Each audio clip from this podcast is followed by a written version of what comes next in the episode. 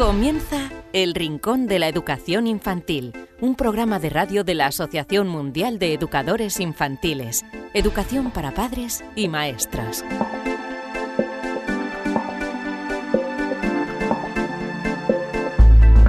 Bienvenidos todos a un nuevo programa del Rincón de la Educación Infantil, el programa de la Asociación Mundial de Educadores Infantiles. Aquí estamos un día más para que aprendáis cosas en torno a la educación infantil, tanto si sois maestros, padres o simplemente interesados en la educación de los más pequeños.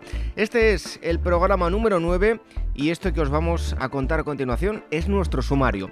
Lo primero de todo es eh, entrevistar al experto y hoy el experto es Begoña Ibarrola, profesional con muchos años de experiencia en la educación emocional. Nos hablará de varios aspectos. Por otro lado, la psicóloga Elvira Sánchez nos traerá una nueva figura de alguien relevante en el mundo de la educación. Se trata del pedagogo de origen bávaro Friedrich Frobel. No faltará tampoco Marisol Justo con vuestras preguntas, preguntas que nos habéis enviado a este correo electrónico rincóninfantil.org y en la parte final del programa recibiremos a Laura Torquemada que nos hablará de una experiencia de aula relacionada con el arte y en concreto con la pintura, el artista del mes. Y como siempre finalizaremos el programa con un cuento.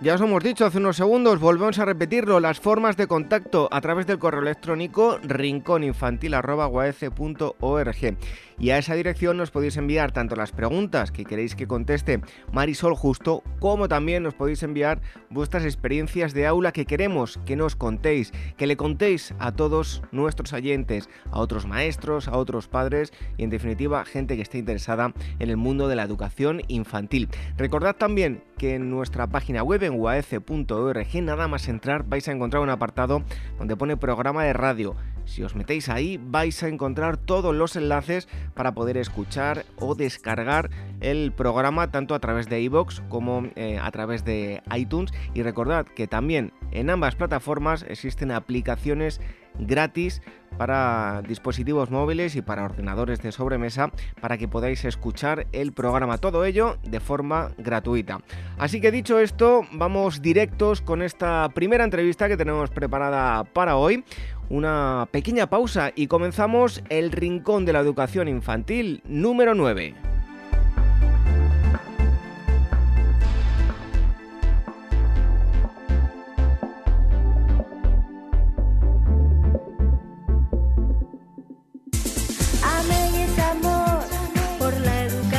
La Asociación Mundial de Educadores Infantiles AMEIUAECE organiza el Congreso Internacional Innovando en el Aula de Educación Infantil, educación de 3 a 7 años, los días 25, 26 y 27 de noviembre de 2016 en Madrid. La infancia necesita docentes con aptitudes y actitudes que faciliten experiencias de aprendizaje flexibles, innovadoras, adecuadas a los intereses de los niños y que promuevan su participación activa y entusiasta.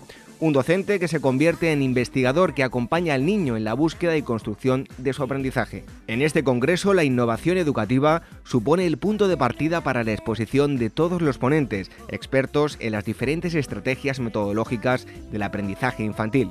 Además, distintas exposiciones plantearán innovaciones para el desarrollo de la creatividad en los campos artísticos, la robótica, el aprendizaje cooperativo, la lectoescritura o el bilingüismo. Apuntad esta fecha, 25, 26 y 27 de noviembre de 2016. Tenéis toda la información en waece.org. Nuestro Twitter, arroba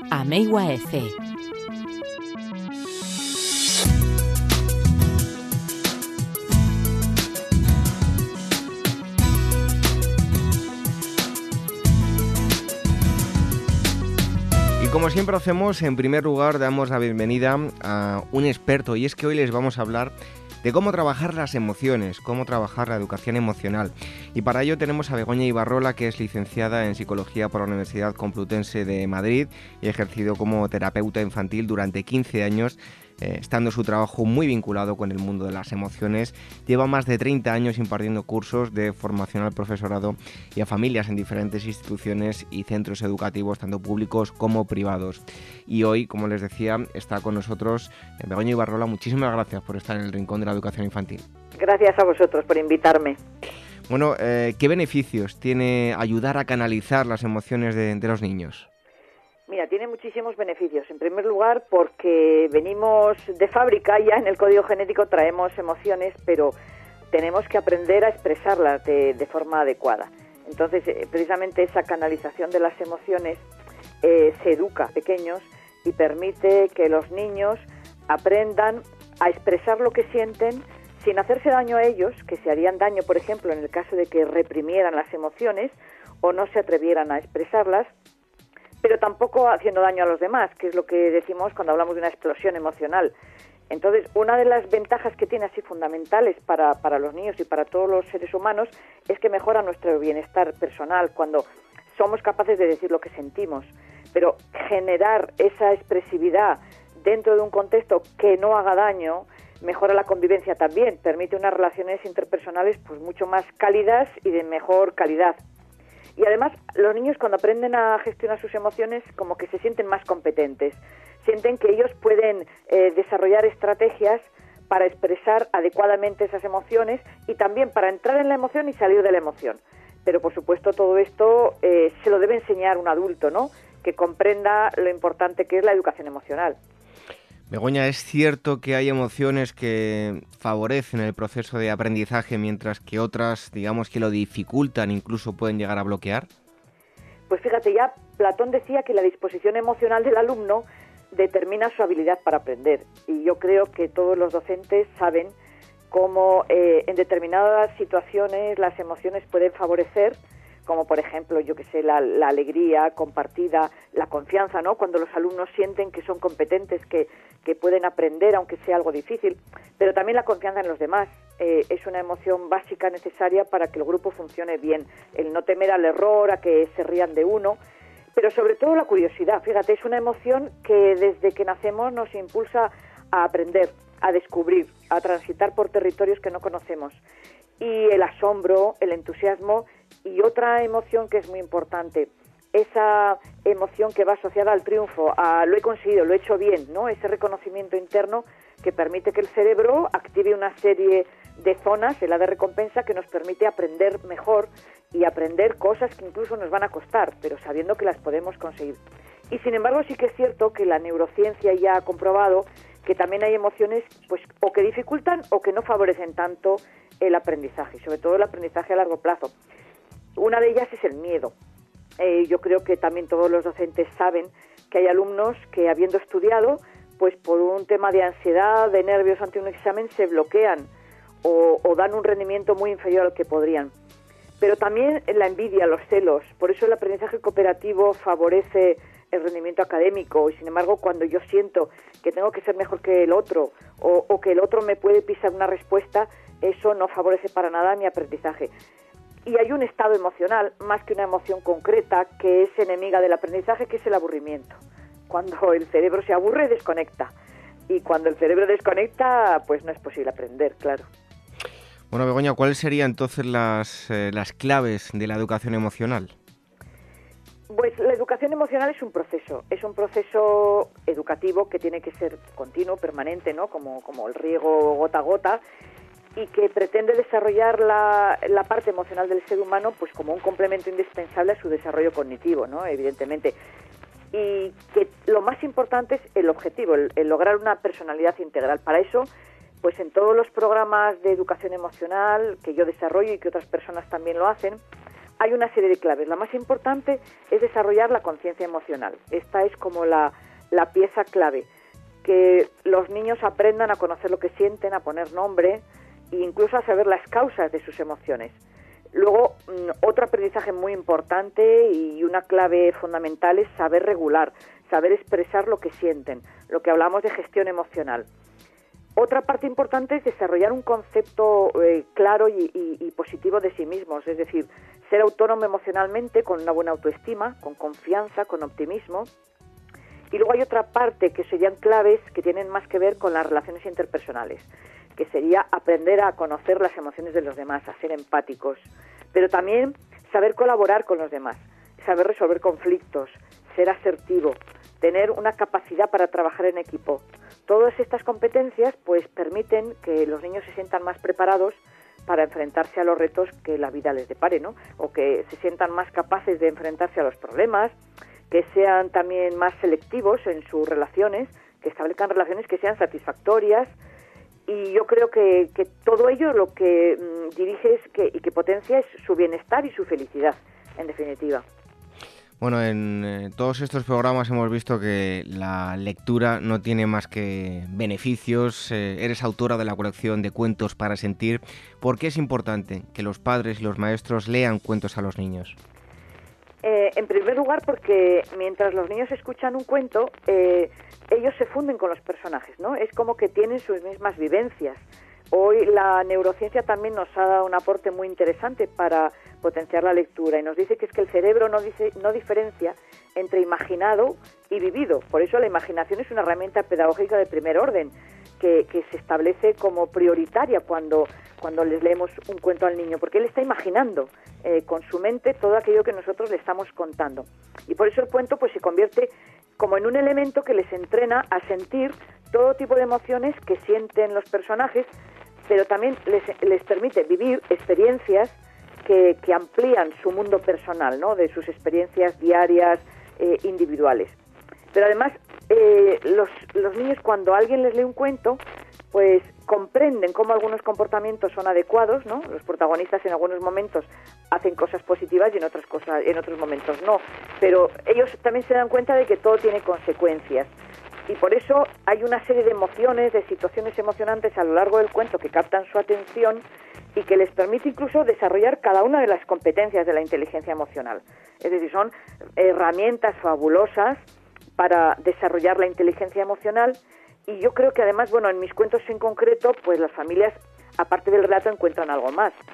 Eh, yo suelo acompañar el cuento pues de una ficha donde a los padres se les explica de una forma muy muy sencilla pues de qué emoción trata el cuento, cuándo pueden sentir sus hijos esa emoción, cómo, la, cómo le pueden enseñar a expresarla bien.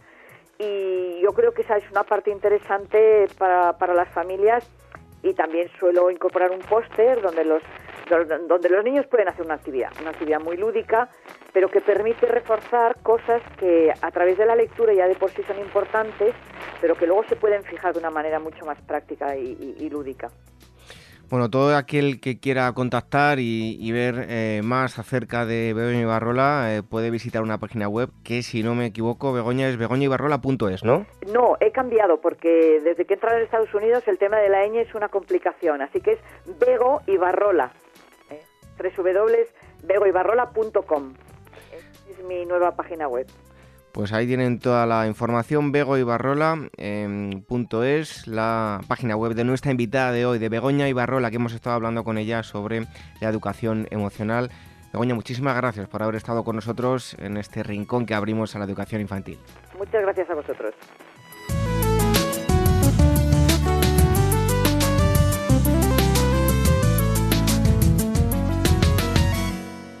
Ameigua F, la Asociación Mundial de Educadores Infantiles, en colaboración con Hermex Ibérica, convoca el premio AMEI Hermex de experiencias educativas realizadas en aulas de niños de 0 a 6 años, cuyo objetivo es dar a conocer las experiencias, los proyectos y los materiales de aula más innovadores y exitosos que se están llevando a cabo en las aulas de todo el mundo con niños y niñas de entre 0 y 6 años de edad.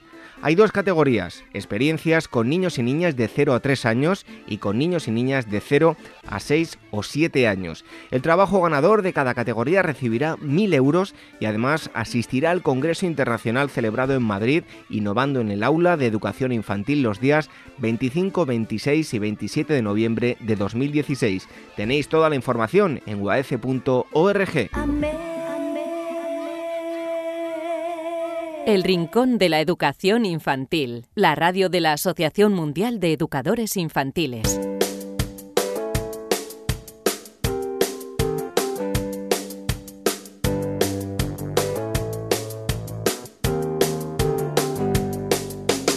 En ocasiones la psicóloga Elvira Sánchez nos acerca eh, noticias, estudios relacionados con el mundo de la educación infantil, pero hoy toca grandes clásicos y eh, así lo vamos a hacer. Elvira, bienvenida un día más al Rincón de la Educación Infantil. Muchas gracias. Bueno, hoy, ¿qué nos vas a traer? O mejor dicho, ¿a qué personaje nos vas a acercar hoy? Mira, hoy os voy a hablar eh, del autor de la frase jugar es la expresión más alta del desarrollo humano.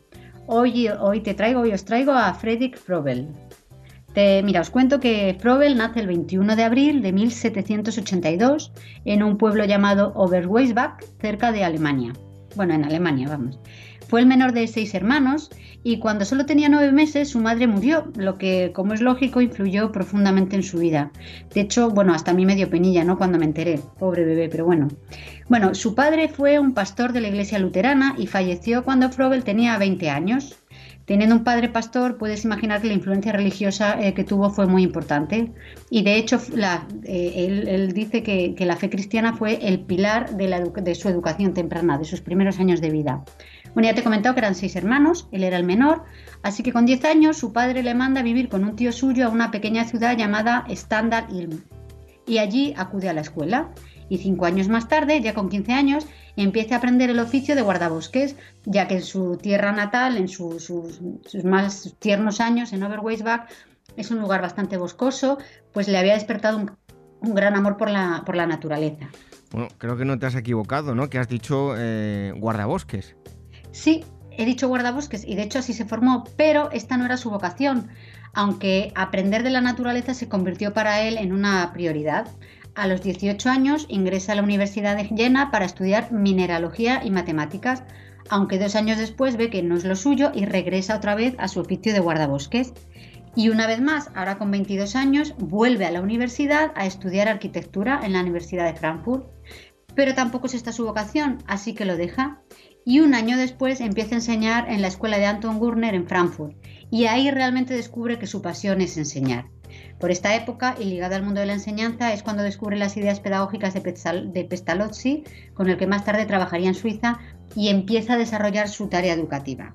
Eh, os cuento que Frobel fue maestro y preceptor eh, de los tres hijos de una familia noble y también trabajó como maestro en un internado para varones que en ese momento era también un centro pedagógico y patriótico importante.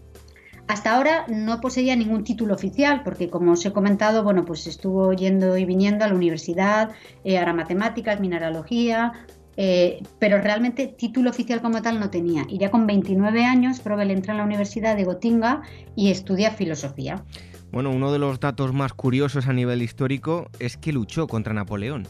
Sí, sí, durante su servicio militar ya con 31 años Participó en dos campañas contra Napoleón y al regresar eh, trabaja en el Museo de Mineralogía, pero bueno, ya os había mencionado que, su vocación era la pedagogía, así que este trabajo le duró poco menos de un año. Las campañas militares fueron en el 813 y en el 814 y ya en el 1816 ya había fundado el Instituto Alemán de Educación General. Así que bueno, vamos a seguir avanzando un poco, ya nos ponemos en el 1818 y con 36 años se casa con Guillermina Hofmeister en Berlín. Un matrimonio que dura 21 años hasta que ella muere y, no tuvieron hijos. Y Frobel te cuento que se casó de nuevo, se casó con Luis Levin eh, ya con 69 años, o sea, todo un jovencito. Si hoy en día la esperanza de vida es algo más de 80, a finales del siglo XX era de 78, a finales del XIX en cambio solo de, 40, de 48, pero es que en el año 1800, que es eh, digamos donde estamos situados, eh, podías esperar vivir unos 37 años de, promedio. estamos hablando de la vieja, en la vieja Europa, ¿eh? que depende de cada zona del mundo, la esperanza de vida cambia y mucho. Pues bien, su nueva vida de casado, la verdad no le duró mucho, porque apenas un año después de casarse, el 21 de junio del 1852, muere. Bueno, pues en el 1800 ya seríamos unos auténticos ancianos si es que habíamos llegado. Pero bueno, Fobel em, también y sobre todo lo que más le va a interesar a, todos nuestros oyentes es por este motivo, porque es el padre de los eh, jardines de infancia, ¿no? Sí, sí, sí, ya en, en 1840 acuñó el término de kindergarten o jardín de infancia para referirse al sistema eh, de enseñanza basado en el juego. Bueno, kindergarten del alemán kind es niño y garten es jardín. Eh, bueno, no olvidemos la gran influencia que tenía la naturaleza para él. Y aunque bueno, ya en 1837, aunque lo de kindergarten hasta el 1840 no, no se acuña el término como tal, él en 1837 ya había fundado un kindergarten, aunque le había dado otro nombre, el del Instituto de Actividad en el que él mismo diseñaba los materiales, bueno, diseñaba y fabricaba los materiales para el juego educativo. En los siguientes 10 años se fundan más de 44 kindergarten en toda Alemania eh, y, un centro de capacitación de maestros en Marietal. Porque eh, realmente cuando estamos hablando eh, de personajes históricos hay que ponerse en el momento de la historia en el que estamos. Por aquella época los niños pequeños no acudían a la escuela, realmente solo aprendían a leer y a escribir la gente con, con recursos, por así decirlo, y bueno, centros de capacitación de maestros o escuelas de magisterio como tal todavía no había. Realmente la visión de, de Frobel fue reconocer la importancia de la actividad del niño en sus procesos cognitivos de aprendizaje y él introdujo el concepto de trabajo libre en la pedagogía y estableció el juego como la forma típica que la vida tiene, eh, tiene en la infancia. Y otro de los aspectos importantes de esta, de esta persona, de esta gran personalidad, es que tuvo desde el principio muy clara la idea de que era necesaria el alma femenina al considerarla, por así decirlo, como madre, en la formación del niño pequeño. Y por ello fue el primero que incluyó a la mujer en forma activa y formal en los procesos de aprendizaje y desarrollo de los niños en la escuela. Como te comentaba antes, estamos hablando de finales de 1700, principios de 1800, y las mujeres de aquella época, la verdad, tenían un papel en la sociedad bastante, bastante limitado. Y por último, David, quiero contarte que para Frobel los espacios educativos deberían, debían ser la prolongación del hogar. Y esto es importante, porque recalca el valor de la familia y le otorga un rol activo a los padres en los procesos educativos de los niños. Bueno, interesantísima la vida de Frobel, considerado el padre de los jardines de infancia. Hoy nos ha acercado eh, su vida y sus eh, investigaciones. Eh, Elvira Sánchez, psicóloga, que cada semana nos acerca un, asunto aquí al Rincón de la Educación Infantil. Y te esperamos pronto con, con más asuntos. Elvira. Pues aquí estaré encantada. Venga, un abrazo.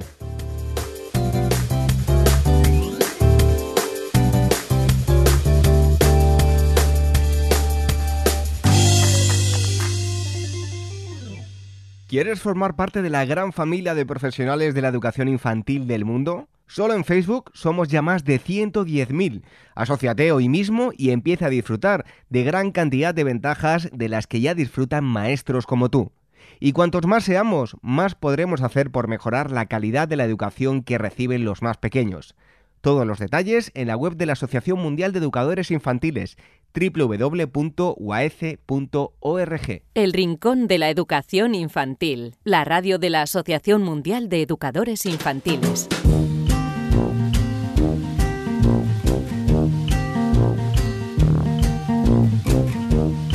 Un día más es el turno de contestar todas vuestras preguntas, preguntas que nos habéis enviado a rincóninfantil.org.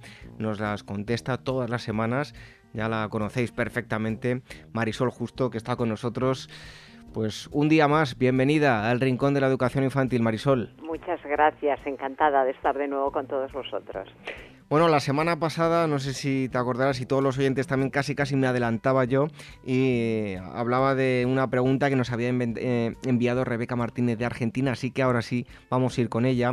Nos dice eh, que ha leído que el aprendizaje del, del inglés con los pequeños que se puede hacer desde el primer día pese a que los padres no sepan inglés, dice que ha escuchado a profesionales recomendar que pongan a sus hijos cuentos, canciones, televisión en inglés desde los primeros momentos de, vida porque así podrán ir afinando el oído. Así que no sé qué hay de cierto en todo esto, Marisol. Pues eh, tienes toda la razón. Eh, y los expertos eh, no se equivocan. Eh, sí es cierto que nosotros, eh, bueno, pues cuando nacemos tenemos el, sistema de, la audición totalmente completo, pero a medida que vamos escuchando un idioma, digamos que se va especializando el oído en percibir los sonidos a la banda DER en los que se desarrolla o se desenvuelven los sonidos de, ese, de esa lengua, la lengua materna normalmente. ¿Qué es lo que ocurre? Que el, oído, digamos, como que se especializa en la audición de, esos sonidos del lenguaje materno y poco a poco va perdiendo ese gran potencial auditivo que tiene para otra banda de ER que pueden mantener otros idiomas. Evidentemente, si eh, no tenemos la gran suerte de contar con que uno de los progenitores sea bilingüe, eh, lo que sí se puede hacer perfectamente es eh, someter el oído a los sonidos eh, de, ese segundo idioma que queremos que, aprendan, que vayan aprendiendo poco a poco. La audición de cuentos, canciones, conversaciones en ese otro idioma es lo ideal porque va a estar estimulando la audición a la banda de ERF diferentes en la que se mueve ese, ese otro idioma. Adelante, eh, es, un, es una, una buena idea y sobre todo no supone ningún tipo de riesgo de ningún tipo. Es una, una forma de, estimular la audición de los niños totalmente adecuada. O sea, Marisol, para que quede claro, eh, unos, un matrimonio va y tiene un niño en el hospital, pasan dos, tres días, llega a casa, desde ese primer momento no hay ningún problema en ponerle ya canciones, cuentos y que oiga de fondo voces en inglés o en cualquier otro idioma, ¿no? No solamente no hay ningún problema, sino que es totalmente beneficioso. Fíjate, yo te diría más, incluso que la mamá durante el embarazo, sobre todo en el último tercio de embarazo, que hubiera escuchado canciones en inglés, cuentos, eh, poesías, conversaciones en, en inglés, ya le hubiera beneficiado, o ya le estaría beneficiando a, a la audición en, en ese segundo idioma del bebé antes de nacer. Bueno, pues vamos con otra pregunta. En este caso, eh, Juana María de Guanajuato nos dice que nos ha descubierto gracias a uno de los grupos de Facebook y que le ha encantado el programa, así que muchísimas gracias, Juana María. Su niño nos dice eh, tiene más de dos años y no hay forma de que pierda el miedo a la oscuridad y para ello han comprado una luz muy tenue que ilumina la habitación eh, levemente y nos pregunta Marisol si es malo dormir con la luz encendida y, en, y en el caso de que lo sea, que qué pueden hacer. Pues de entrada muchas gracias por tu llamada y, y nuestros saludos más queridos a la ciudad, a la bellísima ciudad de, de Guanajuato que, que, a mí tanto me gusta. Es una ciudad que enamora. Bien, dicho esto, eh, a ver, eh, hay miedos que son universales, es decir, que se dan en, en, los niños de todas las culturas. Eh, a partir de, bueno, casi casi del nacimiento. El miedo a la oscuridad es uno de ellos. Eh, no nos tiene que extrañar. Todos los seres humanos sentimos miedo ante aquello que desconocemos. En el caso de, de, los niños pequeñitos, con mucha más razón, porque desconocen prácticamente todo. Y en el caso de la oscuridad, no saben cómo moverse, no saben qué es lo que ocurre, porque eh, ellos se fían ciegamente de, de, lo que perciben por sus sentidos. Y en el momento en que el sentido de la visión falla en la oscuridad porque no ven, pues se sienten asustados, como es lógico. A ver, eh, lo ideal a la hora de dormir, durante el día que los niños duerman, si duermen sus siestecitas, eh, con la luz natural que haya. Por la noche, lo idóneo es que los niños duerman eh, en total oscuridad. Ahora bien, si un niño tiene miedo, evidentemente no va a conciliar bien el sueño, no se va a dormir tranquilamente. Eh, con lo cual una luz tenue, y si puede ser muy tenue, y si puede ser LED, muchísimo mejor. Esto por una parte.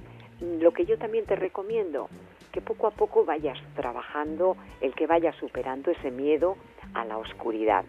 Yo no soy partidaria de, de los enfrentamientos bruscos, es decir, pues que el niño entre en una habitación y se quede a oscuras podrías empezar a jugar con linternas, eh, con lamparitas que proyectan imágenes, eh, ir poco a poco ensombreciendo, digo esto no a la hora de dormir, en cualquier momento del día, eh, ensombrecer una habitación e ir jugando con la proyección de luces en el techo, en el suelo, es decir, que poco a poco y siempre con tu compañía, el niño se vaya adaptando a encontrarse cómodo y a encontrarse seguro en ese ambiente tenue que tú vas poco a poco oscureciendo, hasta que poco a poco vaya perdiendo ese miedo.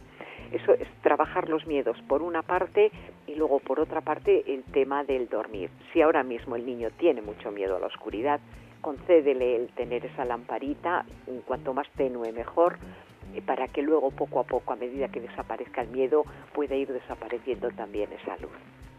Bueno, desde luego que es un, clásico el, miedo a la, oscuridad. Y vamos con eh, la tercera pregunta de hoy. Nos la envía eh, Alberto Seixas. No nos dice exactamente de, desde dónde nos escribe. Pero nos dice, eh, es un tema delicado, que ha escuchado que en Estados Unidos, para evitar eh, temas de abuso de menores y, malos entendidos, eh, siempre es obligatorio, en el momento en el que se cambia de pañal a un niño o una niña, que haya dos personas siempre, dos educadores, y de esa forma sí se pueden evitar problemas. Deberíamos hacer esto también en España y, en cualquier otro país, ya no solo como... eh, para evitar eh, el abuso en sí, no, sino prevenir, ¿no? Y que haya dos personas, una como testigo de ello, ¿no? Bueno, pues sí, también en Estados Unidos pues eh, obligan a que los docentes, los profesionales del cuidado a, a, niños pequeños que utilicen guantes, no solamente guantes de látex, sino también unos tipo algodón para que no haya el contacto piel a piel con los niños. Yo tengo mucha más fe en el ser humano y tengo muchísima más fe en, los profesionales que son tremendamente vocacionales de la atención a niños muy pequeñitos, a los niños que llevan pañal, que son menores de dos años. Quiero creer que, que nuestra sociedad no está tan enferma y que la mayoría de personas que trabajan, por no decir el 100% de las personas que trabajan con niños de 0 a 2 años, pues eh, lo único que sienten es amor y respeto por la infancia. en España el porcentaje de personas que pueden tener alguna alteración emocional o psíquica fuerte y que se dediquen al trabajo con niños tan pequeños es tan reducido, tan reducido que creo que no daría lugar a que eh, tenga que haber dos personas cuando cambien a los niños o que se tengan que poner dos o tres capas de guantes para tocar a un niño. Todavía los profesionales que trabajamos con niños tan pequeñitos consideramos tremendamente relevante el contacto piel a piel, abrazar a los niños, tocar a los niños, acariciar a los niños y se hace de una forma amorosa y totalmente inocente, sin ningún tipo de, de, de conducta pecaminosa, por decirlo así, ¿no? Yo creo, por suerte, que todavía en España no es necesario ese, ese tipo de medidas. Bueno, pues eh, lo que tienen que, hacer los niños es crecer dentro de la normalidad y eso que nos dice Marisol creo que es lo, lo más acertado. Son preguntas que nos habéis enviado a rincóninfantil.org, repito, rincóninfantil.org y si tenéis más dudas, más cuestiones que os puede resolver Marisol, pues nos las enviáis a ese correo y ya estará encantada de, daros una respuesta. Marisol, muchísimas gracias por haber estado una semana más aquí con nosotros y haber respondido a estas tres preguntas. mi agradecimiento a todos los amigos y amigas que se ponen en contacto con nosotros y que, y que nos escuchan. Para mí es un placer compartir este ratito de radio con ellos. Pues un fuerte abrazo y te esperamos la próxima semana.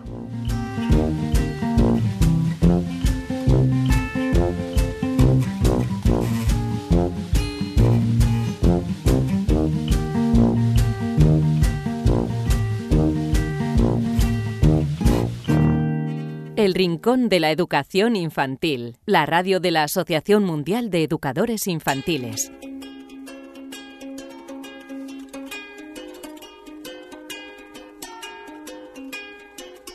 Momento este que comenzamos ahora, en el que os damos la voz a todos vosotros. Queremos escuchar las experiencias de aula. Y en este caso vamos a hablar con Laura Torquemada Caro. Ella es profesora de educación infantil del Colegio Madres Concepcionistas de Madrid Princesa. Eh, nos va a hablar de una experiencia eh, llamada El Artista del Mes. Así que Laura Torquemada, muchísimas gracias por estar con nosotros en el Rincón de la Educación Infantil. Nada, gracias a vosotros. Buenas tardes. Bueno, eh, ¿qué os llevó a poner en marcha el proyecto de, como ya decía yo, el, artista del trimestre? Pues la verdad es que viendo en años anteriores que los niños estaban muy interesados en las artes plásticas, decidimos apostar en nuestro cole por familiarizarnos un poco más con una serie de pintores y de escultores. Por eso hemos querido profundizar para que conozcan su vida, lo que pensaban cuando hacían algún cuadro, las diferentes etapas por las que pasaban y sus obras más importantes. Realmente este proyecto pues se realiza en los tres cursos de educación infantil, pero bueno, para la entrevista de hoy pues voy a centrarme más en primero educación infantil, que es lo que hemos estado trabajando. Bueno, ¿qué tres autores habéis trabajado hasta el momento? Pues por ahora hemos trabajado Miró en el primer trimestre, a Miguel Ángel en su faceta de escultor en el segundo y a Sorolla que lo estamos trabajando ahora en este tercer trimestre. Para eso, bueno, pues lo que hemos querido hacer es que nuestros alumnos pues tengan un conocimiento de las obras de arte que hoy en día tenemos expuestas y que puedan visitarlas en algún museo. Ya nos ha pasado que algunos papás nos han dicho que les han tenido que llevar a Reina Sofía a ver cuadros de Miró porque están muchísimo más motivados y, y quieren ir y además es que esta es una de nuestras iniciativas a nivel global en el colegio porque queremos que en su etapa escolar pues hayan asistido al mayor número de museos posibles y así pues llevando a cabo esta esta propuesta pues desde segundo de primera educación infantil segundo de bachillerato pues podrán eh, conocer muchísimos museos que tenemos eh, en Madrid Además, pues nos interesa mucho trabajar la inteligencia emocional y también con este proyecto lo estamos trabajando porque eh, les enseñamos a, ver cómo se sienten siendo un, pintor o un escultor y que intentamos que se pongan en su lugar para ver lo que ocurre cuando gusta sus cuadros o cuando no les gusta y pues para ver qué pueden sentir en ese momento. Bueno, pues cuéntanos cómo ha sido la experiencia, porque empezáis en, asamblea en esa fase inicial, ¿verdad? Exactamente. Empezamos en la asamblea, el primer día que comenzamos con el proyecto, pues les empezamos a hacer unas preguntas, una lluvia de ideas, y les preguntamos qué es un museo. La verdad es que al principio tenemos unas respuestas de todo tipo y todas las respuestas son válidas y las escribimos en unas cartulinas que ponemos en el mural del aula.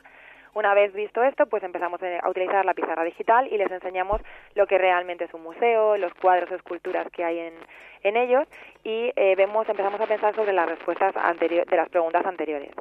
Después leemos otra vez lo que hemos apuntado en la cartulina y entre todos vemos los fallos que hemos tenido, las cosas que hemos dicho bien y las que no, y si nos falta algo. Si hay algo que está mal, lo tacharemos y si hay algo que falta, pues lo añadiremos a nuestra, a nuestra lista.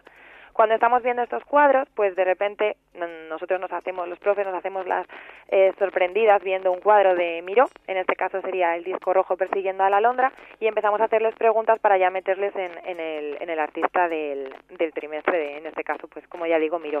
Les preguntamos quién creéis que lo habrá pintado, si les gusta, qué es lo que más le llama la atención, y entonces así empezamos ya a hablarles de Joan Miró. Bueno, y cuéntanos eh, luego cómo es el, el desarrollo de, de la actividad. Pues luego, eh, una vez que hemos dicho el nombre del pintor del cuadro, mostramos una de sus fotos de cómo era y empezamos a contar un cuento de su vida.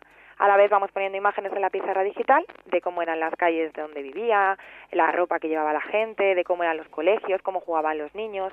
Y así cuando acabamos el cuento de la vida de Miró les preguntamos por esas fotos y les preguntamos si realmente esto es así ahora o han cambiado.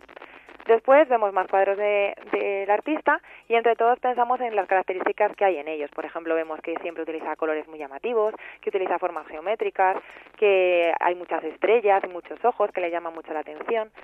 Y luego, pues, eh, vamos haciendo durante todo el trimestre diferentes actividades a lo largo de las semanas. Por ejemplo, uno de los juegos que utilizamos es eh, jugar con las formas. Les damos los bloques lógicos y con ellos, pues, empiezan a hacer composiciones en el suelo, parecidos a los cuadros de Miró. Cuando ya hemos jugado con estos bloques lógicos y ya lo hemos hecho, pues lo que hacemos es darle en cartulina esas mismas formas y entre todos formamos nuestro primer cuadro y pensamos en el nombre de ese cuadro, la señora lo escribe, claro, y así pues comienza nuestra primera experiencia. Seguimos conociendo así más cuadros de Miró y vemos todas sus etapas, cómo varía. Entonces otra actividad que utilizamos es que en pequeño grupo hacemos unos cuadros individuales y a unos les daremos unos colores más tristes y a otros pues colores más, más alegres. Y les pediremos a los que tienen los colores más oscuros o más tristes que utilicen caras tristes o cosas pues que no les gusta mucho. Y mientras que a los otros pues todo mucho más, más vivo y más contento. Y así pues ellos también ven las diferentes etapas que ha, que ha tenido Miro. Además, como sabemos que Miró le gustan mucho los animales y todo es fantasía y creatividad, pues les enseñamos un cuadro de, de Miró que tiene que ver con los animales, que es el gallo. Y entonces vemos cómo son sus características, lo divertido que son, que cambian los colores, las formas, que no tienen nada que ver con lo que nosotros vemos hoy en día. Y entonces cada niño pues se va a inventar su propio, su propio animal. Seguimos con más actividades, ya digo todo esto a lo largo del trimestre, y nos convertimos realmente en pintores y les damos ya pues eh, libertad para que en la pizarra en puesto ponemos una cartulina y entonces les pedimos que empiecen a pintar como si ellos fueran Miro y la verdad es que sorprende la creatividad que tienen y cómo ya empiezan a tener bastante interiorizado todas las características del artista. Después eh, vamos a imitar a uno de los cuadros de, de Miró, en este caso nosotras elegimos el cuadro de Azul 2, que es muy sencillito y ellos la verdad es que sin utilizar ningún tipo de pintura, sin utilizar eh, pinceles, han conseguido eh, copiarlo. Lo hicimos por dándoles plastilina y dándoles bueno, la libertad de que ellos hicieran la composición utilizando esta, esa, este nuevo material. Y ya pues para terminar y para consolidar todo lo que hemos aprendido, hacemos juegos usando los cuadros de Miró. Por ejemplo, rompemos diferentes cuadros y les pedimos que a modo de puzzle los vuelvan a, los vuelvan a, formar. O ponemos diferentes cuadros de Miró y colamos uno que no es de Miró y les pedimos que, que eh, jueguen a los detectives y que nos cuenten cuál ha sido el, el que se ha colado y que no, y que no puede estar ahí. Y luego además hemos hecho este año una actividad muy, muy gratificante y es eh, la actividad, de, le hemos llamado Me Enseñas, que es una actividad pues que les encanta porque vamos a los mayores a ver a los mayores al aula de dibujo y allí junto a ellos con los alumnos de educación secundaria y de su profe pues hacemos la, una actividad con Miró la profe nos empezó a contar un cuento de los colores y poco a poco apareció un mural muy grande con colores azul rojo amarillo verde y con un montón de de características que, utilizaba Miró. Esta actividad ayudó tanto a los alumnos de secundaria porque entendieron realmente lo que Miró mm, nos mostraba cuando pintaba, que era su alma de niño, y los otros nos enseñaron, a, a los peques nos enseñaron a cómo realmente trabaja un pintor. Y ya por último y para terminar, lo que después de tantos días viendo tantos cuadros de Miró y haciendo nuestras propias composiciones, pues llega el momento de pintar libremente sin seguir ninguna regla y simplemente recordando que van a estar eh, pegados en la zona de Miró y que por lo tanto tienen que ser un poco parecidos a los de ellos. Cuando terminan nos dejan el, el, el cuadro, ellos saben que siempre tienen que llevar un título, nos dicen el título y ya lo colocamos en, en la parte de fuera de nuestro cole para que todos los papás puedan ver lo que hemos estado trabajando durante todo el trimestre. De esta manera termina nuestro trimestre de Miró, comenzamos con Miguel Ángel en el segundo trimestre y con Soraya, con en el tercero y seguimos la misma línea de actuación utilizando diferentes actividades a lo largo de, de, todas las semanas que, que trabajamos. Eh, oye, nos has hablado de, de tres eh, pintores diferentes. Eh, al tratar a Miró, Sorolla o Miguel Ángel, ¿habéis notado algo diferente en, en los niños en la forma de mirar los cuadros? Pues la verdad es que sí, que cuando de repente aparece cualquier cuadro o cualquier escultura, ellos mm, lo, lo, tienen todo de manera diferente, lo miran diferente y te dicen además, este cuadro es de Miró porque utiliza, pues eso, muchísimos colores. O de repente ve uno que no es, pero puede ser porque ellos te hablan de las características que nosotros les hemos ido contando. Incluso con, con las esculturas les gusta mucho eh, que te dicen ya, pues eh, Miguel Ángel utilizaba el, el, el martillo y el cincel para sacarlo de la piedra. Ellos tienen como muy metidos las cosas que nosotros les, les eh, contamos y realmente hemos, nos hemos sorprendido tanto nosotros como los papás de ver cómo los niños han mejorado. La creatividad ha sido totalmente disparada, o sea, fenomenal y, y ha sido una actividad innovadora muy, muy buena para nuestro centro. Bueno, este proyecto se empezó a llevar a cabo el pasado año con vuestros alumnos de una manera eh, más reducida, eh, viendo cómo les llamaba la atención y cómo aprendían. Eh, bueno, parece que, que, lo habéis ampliado para que la información Mm, que, estaban obteniendo fuera mayor. Es por ello por lo que mm, en este nuevo curso dedicáis un trimestre entero para cada uno de los artistas. Eh, ¿Nos podías dar algún consejo, eh, pues eh, sobre todo enfocado a los maestros que nos estén escuchando y que quieran poner en práctica esta experiencia de aula? Pues la verdad es que diría que considero que innovar es algo fundamental en nuestras aulas, que nuestros alumnos sean parte de los conocimientos que presentamos es algo necesario para que realmente vivencien y experimenten esos conocimientos y con esta actividad pues la creatividad que han desarrollado durante el curso y las ganas de aprender más y más hacen ver que no, no nos estábamos equivocados a la hora de afrontar este proyecto. Así que yo eh, animo a todo el mundo porque esto sorprende cómo aprenden las características de cualquiera de los artistas que vayáis a trabajar y cómo a lo largo del curso pues lo irán recordando e irán diferenciándolos de otros autores. Os animo de verdad a que todos conozcáis el arte jugando, que es una de las maneras más fáciles, que no os dé miedo que se manchen al principio las aulas o los babis, que siempre nos da un poquito de miedo porque hay que dejarles usar pintura, trabajar libremente y sin duda de verdad que vais a disfrutar vosotros poniéndolo en práctica y ellos descubriendo un aprendizaje diferente. Nos eh, ha estado hablando Laura Torquemada Caro, ella es profesora de educación infantil del Colegio Madres Concepcionistas de Madrid Princesa y la experiencia de la que nos ha hablado ha sido eh, artista del mes. Eh, Laura, muchísimas gracias por haber estado con nosotros y habernos contado esta experiencia aquí en el Rincón de la Educación Infantil. Te esperamos pronto aquí con nosotros. Un fuerte abrazo. Muchas gracias a vosotros. Salvo.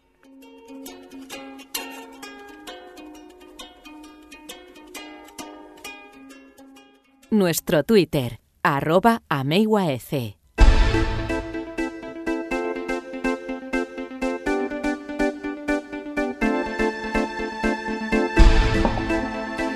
Y esto ha sido todo por hoy, pero recordad que cada viernes subimos un nuevo programa y que si nos eh, acabáis de descubrir podéis escuchar los programas ya emitidos a través de nuestros podcasts, podcasts que vais a encontrar muy fácilmente. Tenéis que entrar en nuestra página web en uac.org y veréis un apartado dedicado al programa de radio. Tenéis que pinchar en cada programa que ahí es donde tenéis los enlaces para acceder tanto a iVoox como a iTunes y descargar o escuchar cuando vosotros queráis cada programa. Recordad que hay aplicaciones gratis para dispositivos móviles o también lo podéis hacer desde vuestro ordenador. Eso sí, os vamos a agradecer que en ambas plataformas, en iVoox y en iTunes, nos dejéis comentarios y valoraciones. Nos encantará leeros ahí vuestros eh, comentarios.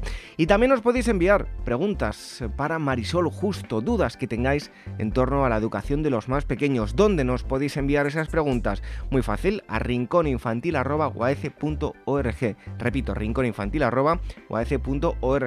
Y a esa dirección también os podéis eh, enviar pues aquellos que tengáis experiencias de aula interesantes que queráis contar nos lo podéis hacer llegar ahí, os nos pondremos en contacto con todos vosotros para que las podáis compartir y otros eh, profesionales, otros centros también puedan eh, poner en marcha esas experiencias que vosotros ya habéis em, puesto en marcha en vuestros centros.